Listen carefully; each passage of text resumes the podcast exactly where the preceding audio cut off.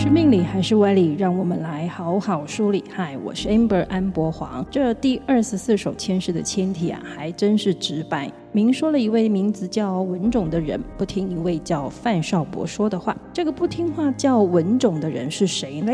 我们先来说说大家都认识的范少博。他就是大家熟知春秋时期的范蠡。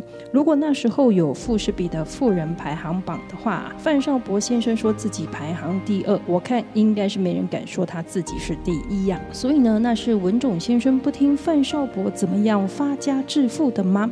哦，他不听，我们可是要听呢，尤其还写在了神明的签诗里。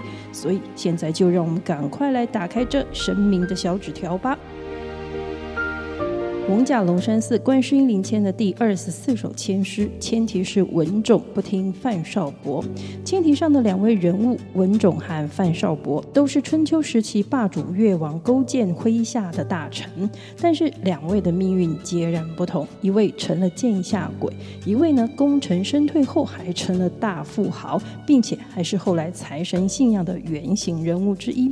所以这位文种先生是谁呢？怎么这么死脑筋不听建你呢？文种字子卿，楚国郢城人，是春秋末年那个时候的政治家和谋略家。文种在楚平王时期呢，曾经在宛县当过县令，但是当时他的老板楚平王啊，违背伦常，竟然当父亲的人强娶儿子的老婆，所以文种呢，就和也是楚国人和同事的范少伯呢，一起转职换老板，投奔越王勾践去了。这位新老板越王勾践啊，一时得到两位贤能的高阶主管左右手，自然是非常的欢喜跟欢迎，所以呢，以庙堂的礼仪款待他们，同时呢，拜两位为士大夫，一起参议国家大事。只是在夫交之战，吴国和越国的战争里呢，越国吃了个大败仗。越王勾践不但只好投降，为了活下来，甚至答应了去吴国给吴王当奴隶。临行前，吴王问文种和范少伯说：“你们俩谁跟我去吴国呢？”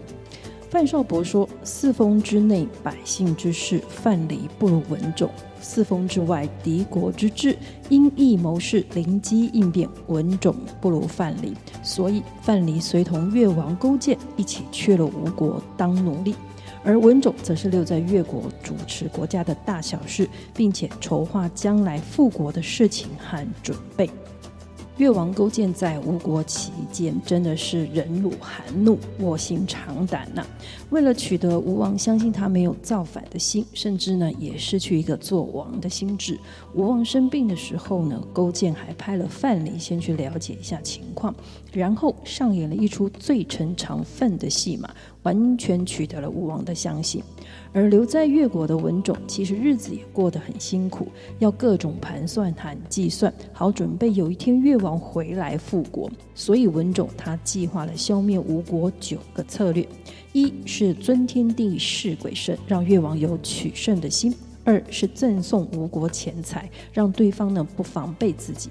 三向吴国借粮食，但是归还的时候呢，还的是已经蒸熟的大谷，使得这批归还的谷子呢种不出稻子，影响吴国的收成。四送美女西施去魅惑吴王。五再送手艺高超的工匠去诱惑吴王大兴宫殿，消耗财力。六贿赂吴国的奸臣，败坏朝政。七挑拨离间吴王和忠臣之间的信任，最后呢，还使得伍子胥自杀。八，在自己国家里积蓄粮草，充实国家财力。九，制造兵器，训练士兵，蓄势待发。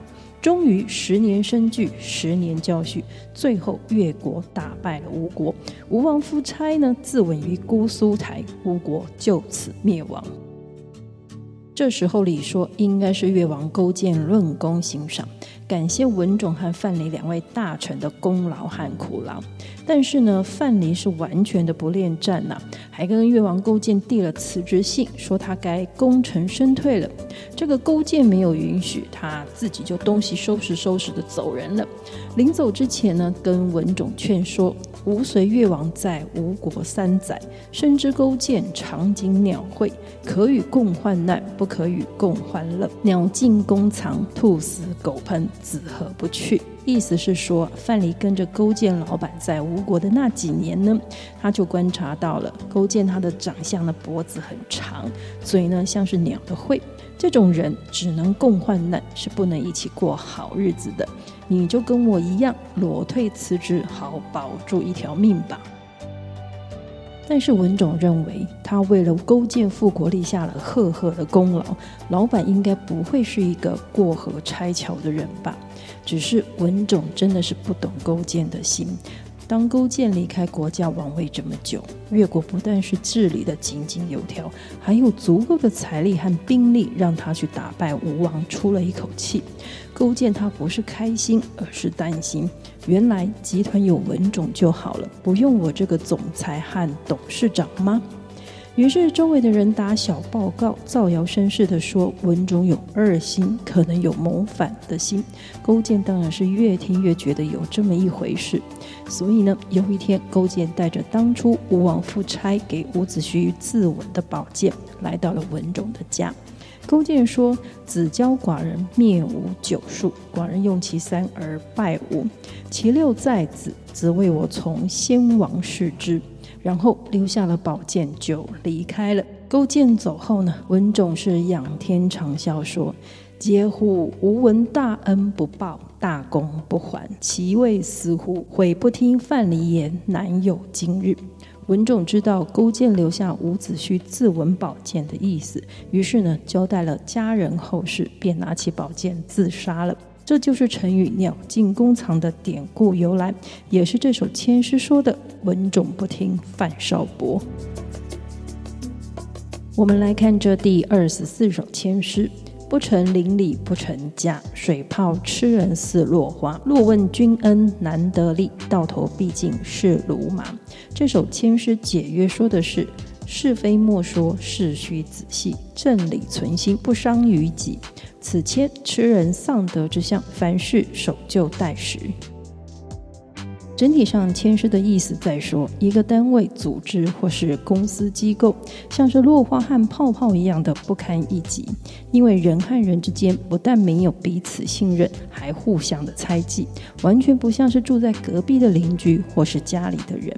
但是对于这样的情况啊。通常领导者会对部属们粉饰太平，说着安抚的话，还会画着未来很有希望的大饼。就像文种当初被高规格的李煜担任越国集团士大夫的时候呢，还有他当家做主时心里升起的那个自负感。这些其实，在当权者的眼里，都具体呈现了文种他对于权力的野心。更让大老板们担心和感受到威胁的是，他还真的有能力和实力，所以才会。以迅雷不及掩耳的速度呢，将他刺死。其实勾践这么做啊，是亲者痛，仇者快。但是为了让自己没有后顾之忧，不会有一天养虎为患，所以文种不能留。读到这首签诗的朋友，如果你现在是处在文种的情况和境地呢？范少伯和文种已经用他们生命的历程演了一遍过程和结局给你参考了。当然，最后的决定和行动还是要你自己定夺。听完这集的内容，可以好好的想想。今天神明的小纸条签诗的故事就跟大家聊到这里了。神明的小纸条是神明赐配的，回应我们人生的提问，给我们人生历程的启发。我们后续还有很多签诗故事要跟大家分享。如果您觉得意犹未尽，请记得按下追踪或关注，节目更新呢就会马上通知大家。接下来第二十五首签诗，伍子胥过昭关，又是什么样的人物和典故？神明这次又要借由签诗故事给我们什么？人生寓意呢？算你好命，神秘的小纸条，我们下次再传小纸条讲前世故事，拜拜。